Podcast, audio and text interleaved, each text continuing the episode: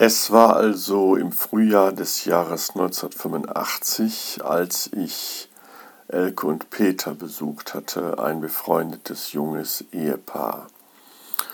Und das wäre, wie gesagt, eigentlich nicht so bemerkenswert, aber es gab dieser Geschichte und auch meinem Leben eine unerwartete Wendung.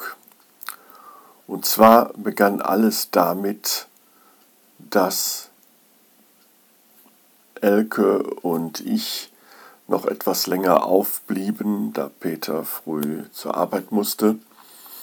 Und Elke mich plötzlich fragte, sag mal Heiner, was hältst du davon, wenn wir meinen verstorbenen Onkel anrufen? Muss da wahrscheinlich nicht mein intelligentestes Gesicht gemacht haben. Zumindest aber schaffte ich noch die Reaktion zu fragen, ja, funktioniert das denn? Und sie war da so felsenfest von überzeugt und dann ließ ich mich auch auf ein Experiment ein.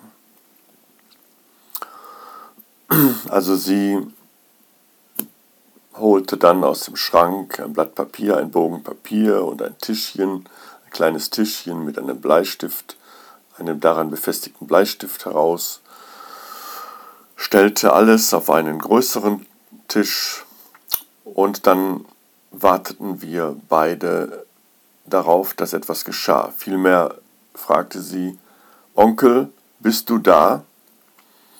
Und nachdem sie das dritte Mal das in den Raum hinein gefragt hatte, begann sich das Tischchen zu bewegen.